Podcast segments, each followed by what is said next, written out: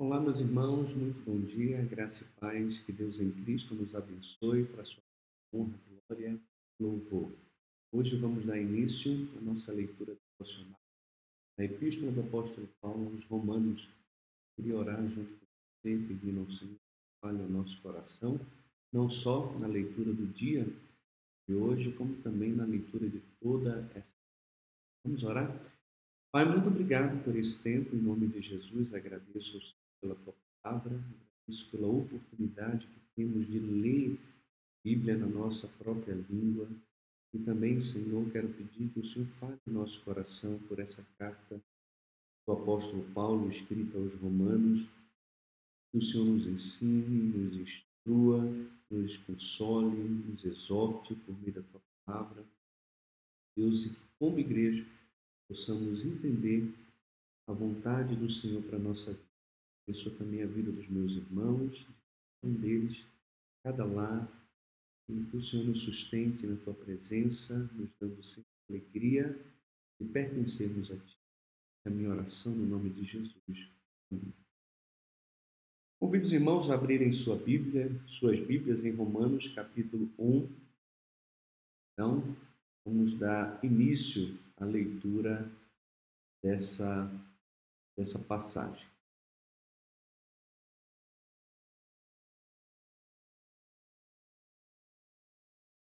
Essa carta é uma carta paulina, né, escrito para os romanos.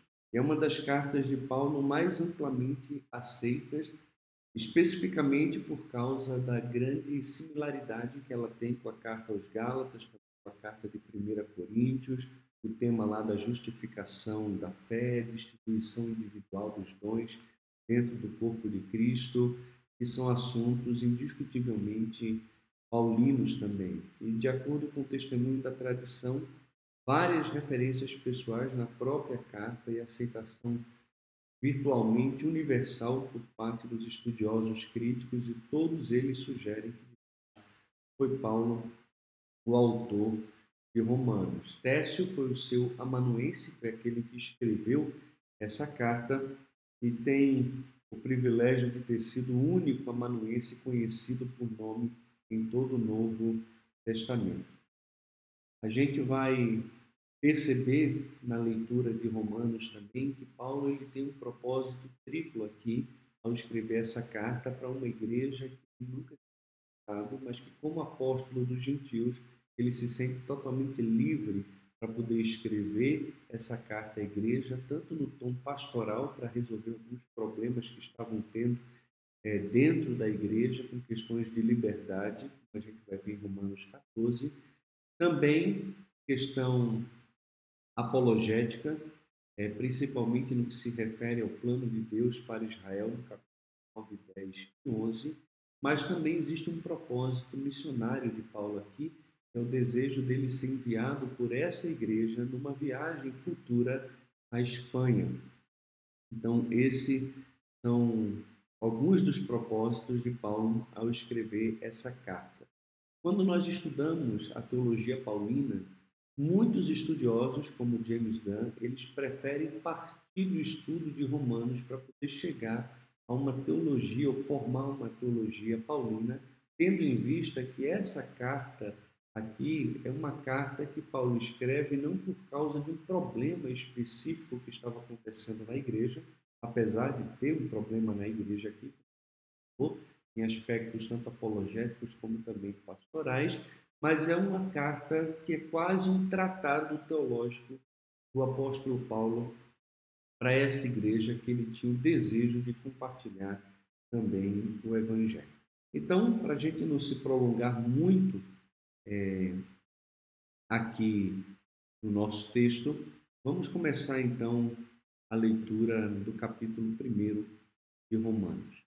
E diz assim: Paulo, servo de Jesus Cristo, chamado para ser apóstolo, separado para o evangelho de Deus, o qual, o qual foi por Deus outrora prometido por intermédio dos seus profetas nas sagradas escrituras, com respeito a seu filho, o qual segundo a carne veio da descendência de Davi, e foi designado filho de Deus com poder, segundo o espírito de santidade, pela ressurreição dos mortos, a saber, Jesus Cristo, nosso Senhor, por intermédio de quem viemos a receber graça e apostolado por amor do seu nome, para obediência por fé entre todos os gentios, e cujo número sois também vós, chamados para seres de Jesus Cristo.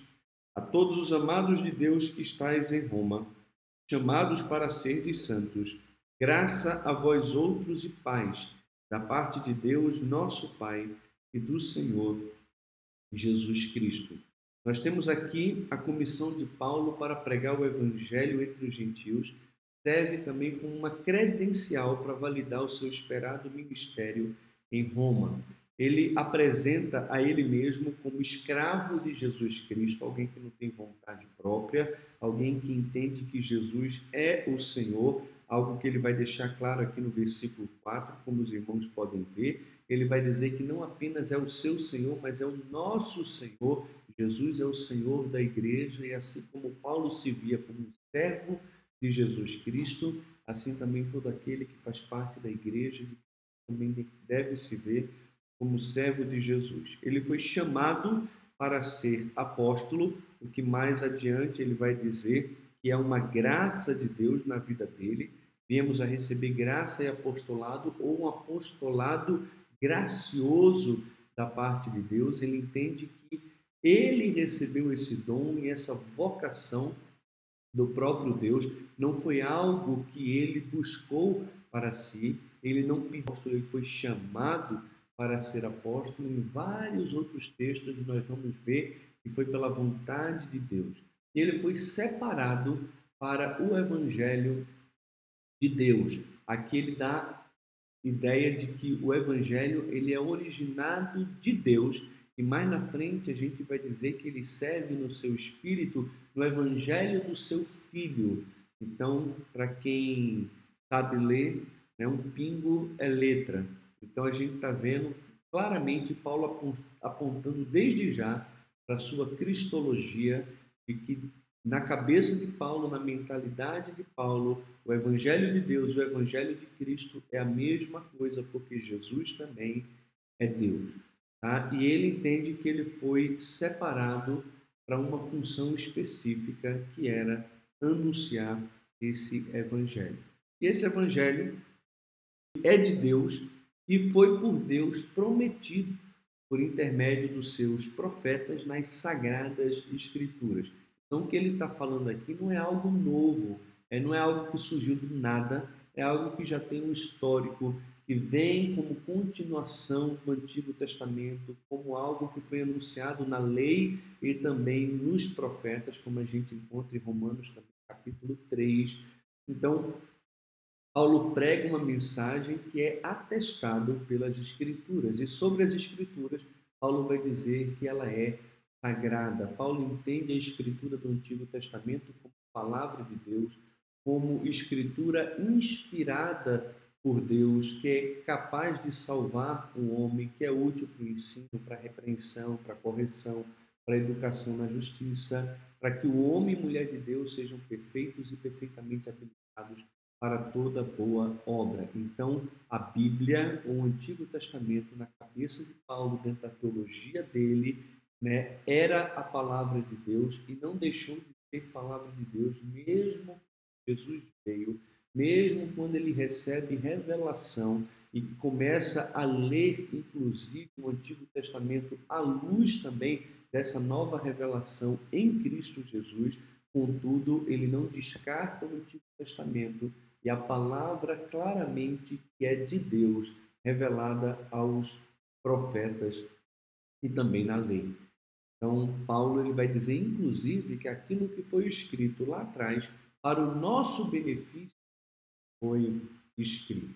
E ele vai dizer, meus irmãos, a respeito aqui do Evangelho, que além de ser de Deus, além de ser atestado pela própria Escritura, ele fala a respeito de uma pessoa que é a respeito do seu filho, filho de Deus, o qual, segundo a carne, o que aponta também para uma realidade celestial, ou seja, ele é filho de Deus, ele é celestial, ele é divino, ele vem de cima, mas ele também se tornou um homem, ele se encarnou. Então a gente pode dizer que ele, mesmo tendo origem divina por ser filho de Deus, ele também é segundo a carne. E segundo a carne, ele veio da semente, ele veio da descendência de Davi, o que aponta para o cumprimento da aliança davídica, de que Jesus era o descendente de Davi, que tem direito a sentar no trono de Davi, o seu pai.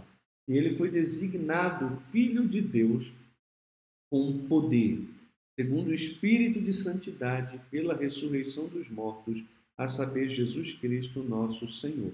Isso aqui parece de difícil compreensão, porque Jesus ele não foi é, demonstrado, afirmado, designado Filho de Deus somente depois da ressurreição dentre os mortos. O que Paulo está querendo dizer aqui é que Jesus foi claramente revelado ao mundo como poderoso Filho de Deus por meio da sua ressurreição dentre os mortos, realizado pelo Espírito Santo. Tá certo? Então é isso. E se ele foi ressuscitado dentre os mortos pelo Espírito de Santidade, está implícito também que esse Filho de Deus que se encarnou, que é da descendência de Davi, também morreu.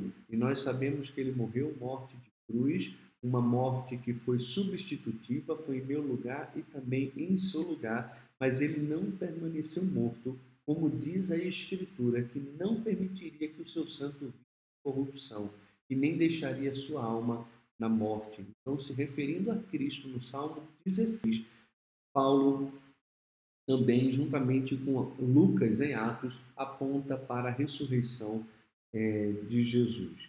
E diz que Jesus é o nosso Senhor, é aquele que é o Kyrios, é o amo, aquele que é dono de tudo e tem autoridade sobre tudo. Por meio dele, Paulo vai dizer: Eu recebi a graça e apostolado, ou apostolado gracioso. Com que propósito? Por amor do seu nome e para obediência por fé entre todos os gentios. O evangelho que nos alcança, meus irmãos, ele tem pelo menos dois propósitos claros, ou um propósito que se cumpre por meio de uma ação. O propósito é o amor do seu nome, é a glória do seu nome. Tudo o que acontece no mundo tem a ver com o propósito de que Deus seja glorificado. E Deus é glorificado. Nossa, nós estamos com a mente saturada disso aqui, principalmente quem participou do clube de leitura. Deus é mais glorificado em nós quando nós somos mais plenamente satisfeitos nele, né? Então Deus é glorificado em nós, ele nos criou para a sua glória e ao gozarmos dele para sempre. Então Deus é glorificado quando nós nos, nós gozamos dele. Nós nos deleitamos nele. Então Paulo está dizendo o seguinte: olha, Deus me chamou para viver por amor do seu nome e eu faço isso por obediência por meio da fé. A fé salvífica, a fé que me alcançou, a fé que me transformou, a fé que abriu os meus olhos para ver a realidade de quem é Jesus. Essa fé me leva a viver em obediência prazerosa, em deleite, em obedecer a Deus. Eu faço isso porque eu tenho prazer na glória do seu nome. Mas também mostra o alcance desse evangelho entre todos os gentios pregar o Evangelho a todas as nações. O alcance do Evangelho ultrapassa minha casa, minha igreja, minha cidade. Ela é para todas as nações. Ela não é apenas para um povo específico, no caso os judeus, mas ela também é para os gentios. Não é só para Jerusalém, mas também é para os confins da terra.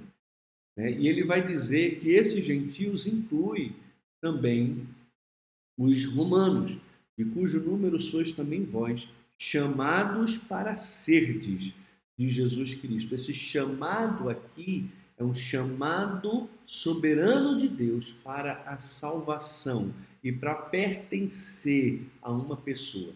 Chamados para serdes de Jesus Cristo. Mas não só chamado para ser de Jesus Cristo. Os que são chamados para pertencerem a Cristo também são chamados para serem santos. Então, quem é de Jesus também tem que entender que foi chamado do mundo para Deus. Foi chamado por Deus e para Deus, porque dele, por meio dele e para ele são todas as coisas, a ele, pois a glória eternamente. Amém. Você foi chamado para ser de Jesus, sendo gentil.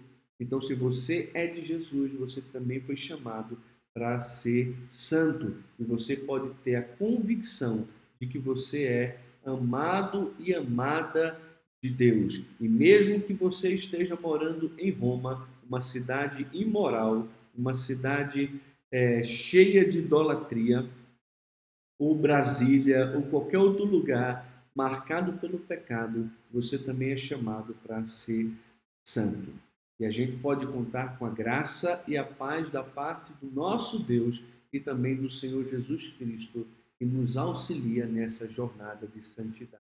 O que é interessante aqui novamente é que Paulo deseja graça e paz da parte de Deus, o nosso Pai, o que coloca ele como judeu e aqueles crentes gentios dentro de uma mesma família de fé, mas também ele diz que essa graça e essa paz não vem só da parte de Deus, mas também vem da parte do Senhor Jesus Cristo. Novamente, Evangelho de Deus, Evangelho de Cristo, colocando Jesus em pé de igualdade com Deus, e aqui novamente desejando graça e paz da parte de Deus, mas também da parte de Jesus, colocando a origem da graça e da paz na pessoa do Pai e também na pessoa do Filho. Primeiramente dou graças ao meu Deus mediante Jesus Cristo no tocante a todos vós, porque em todo o mundo é proclamada a vossa fé. Interessante, ele dá graças a Deus no tocante a esses irmãos. Por quê?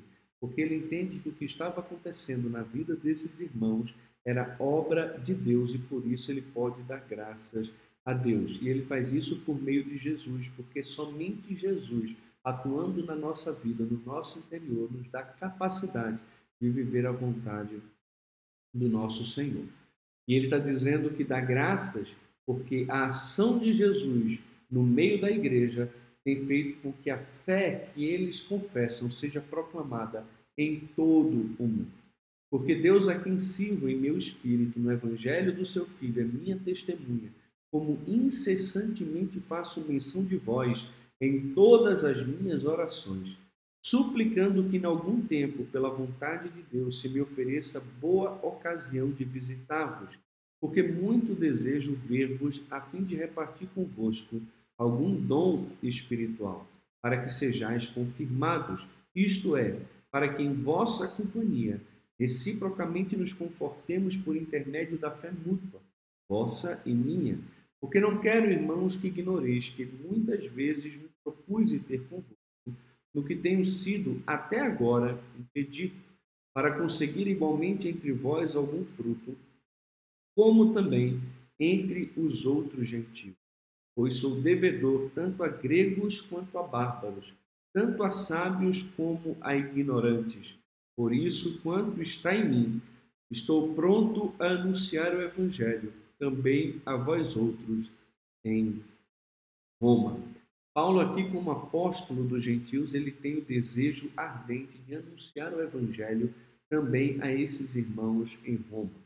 Esses irmãos recebiam por parte de Paulo orações constantes e ele orava constantemente pedindo ao Senhor que, em algum momento, se lhe abrisse uma boa ocasião, uma boa oportunidade para que ele pudesse visitar. Ele deixa claro que gostaria que esses irmãos soubessem que por muitas vezes ele se propôs de ter com eles, mas que de alguma forma ele tinha sido impedido de fazer isso. O que é que a gente vê aqui?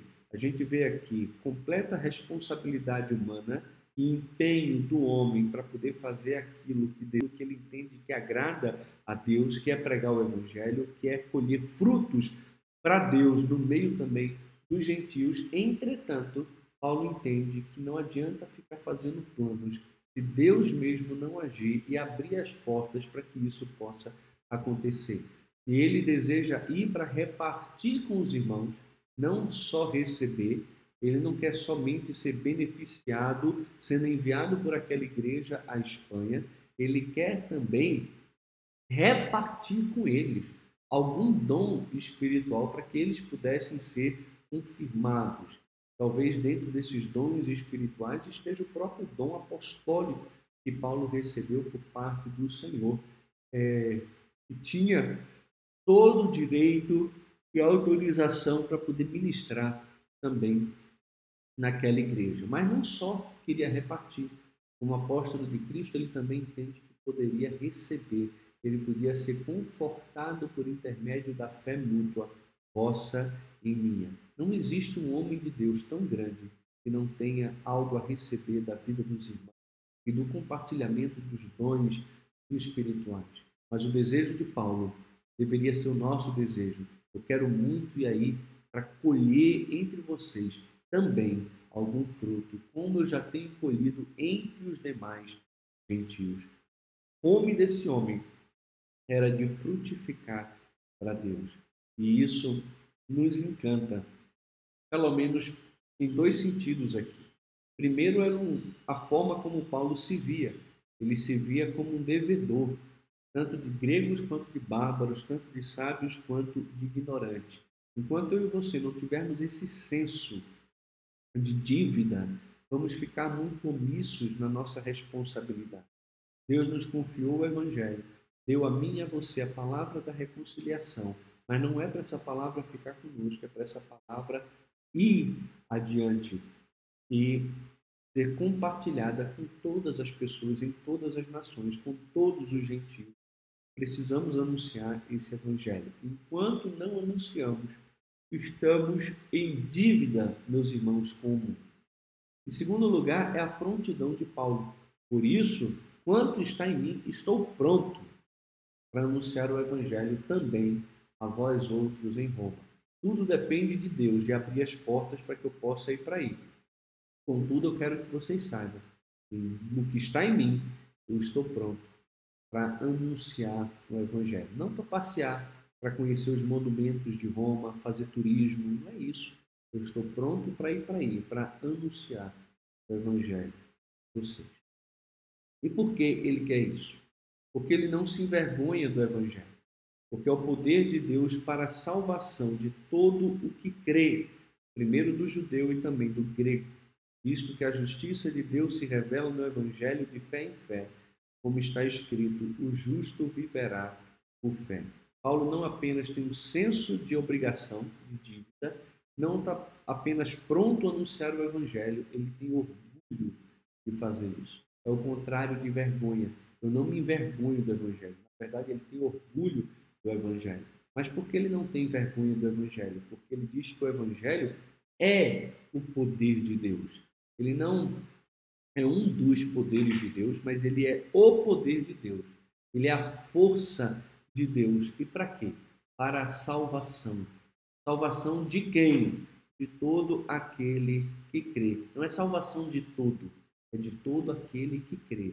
Não é universalismo, certo? Depende da fé.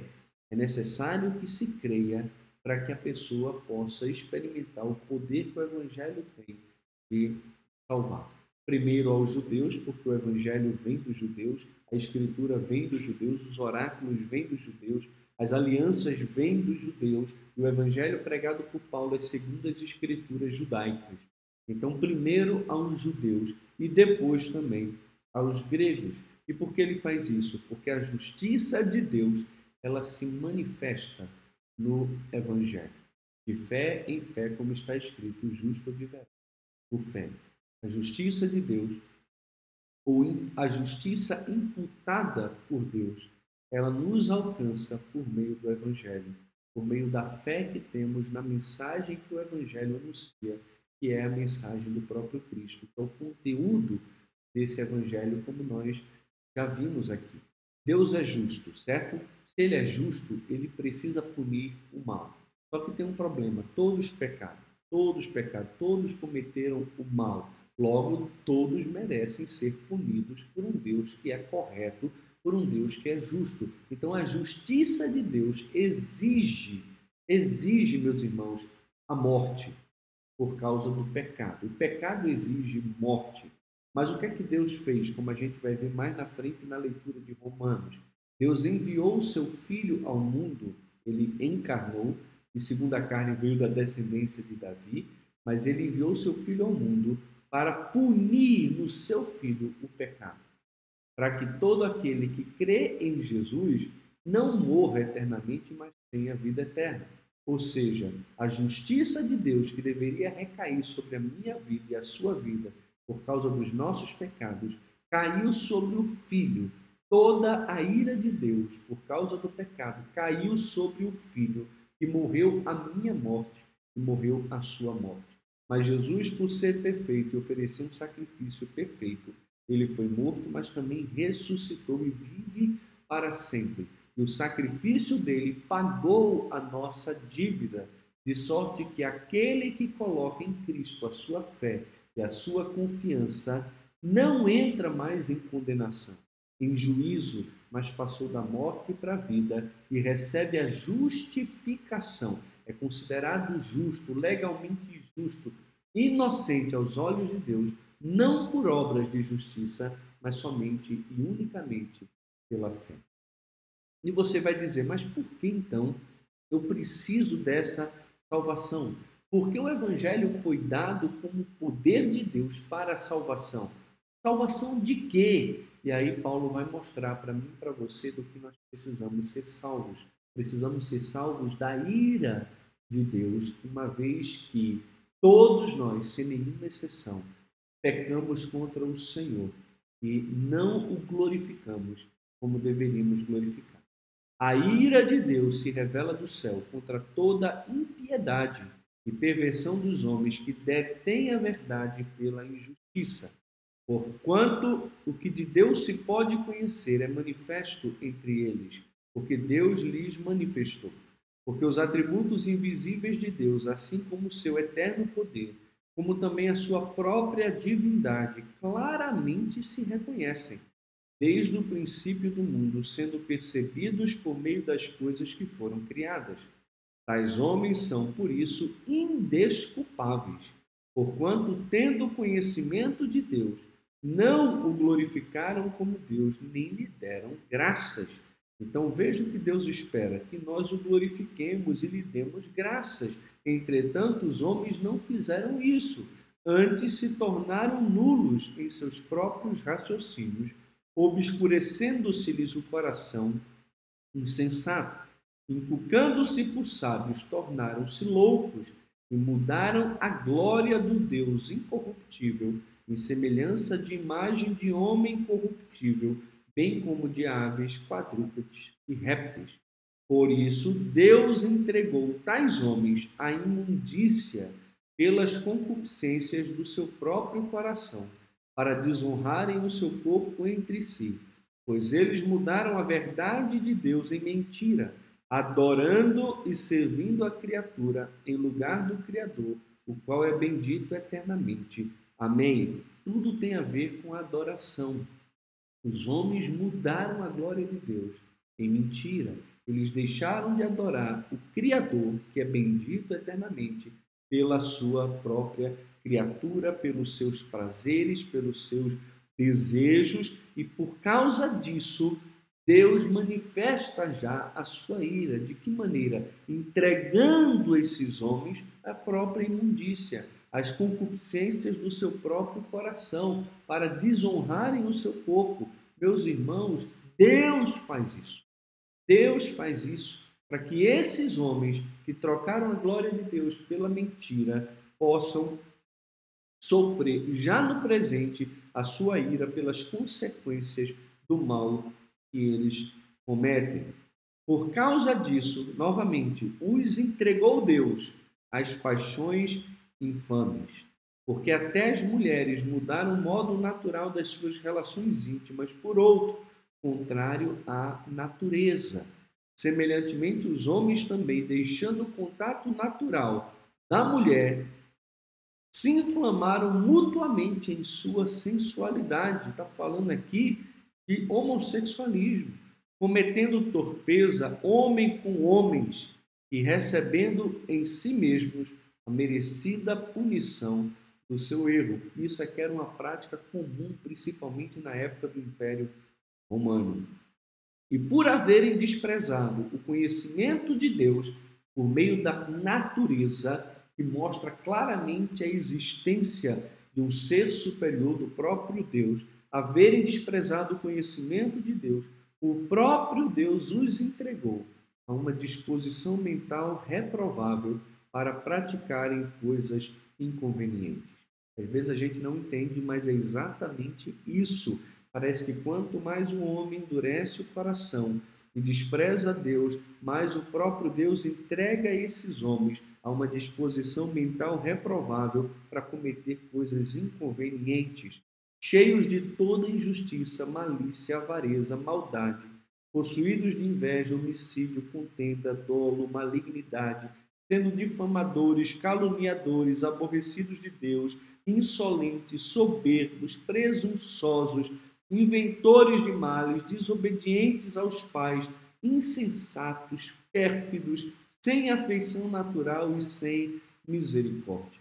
Ora, conhecendo eles a sentença de Deus, de que são passíveis de morte os que tais coisas praticam, não somente as fazem, mas também aprovam que assim procede. Porque o evangelho, porque o evangelho é necessário, porque é necessário anunciar o evangelho em Roma, porque é necessário anunciar o evangelho às nações, porque os homens estão debaixo da ira de Deus, cometendo todo tipo de pecado, porque trocaram a glória de Deus pela glória dos homens, adorando a criatura ao invés do Criador, e estão caminhando a passos largos para a condenação e para a morte. Por isso que o Evangelho, meus irmãos, ele é tão, tão necessário. Então eu e você precisamos nos firmar na verdade do Evangelho. Então, amanhã Continuamos aqui com a nossa leitura aos Romanos. Espero que não tenha travado tanto aí para vocês. Grande abraço e que Deus em Cristo nos abençoe. Fiquem na paz.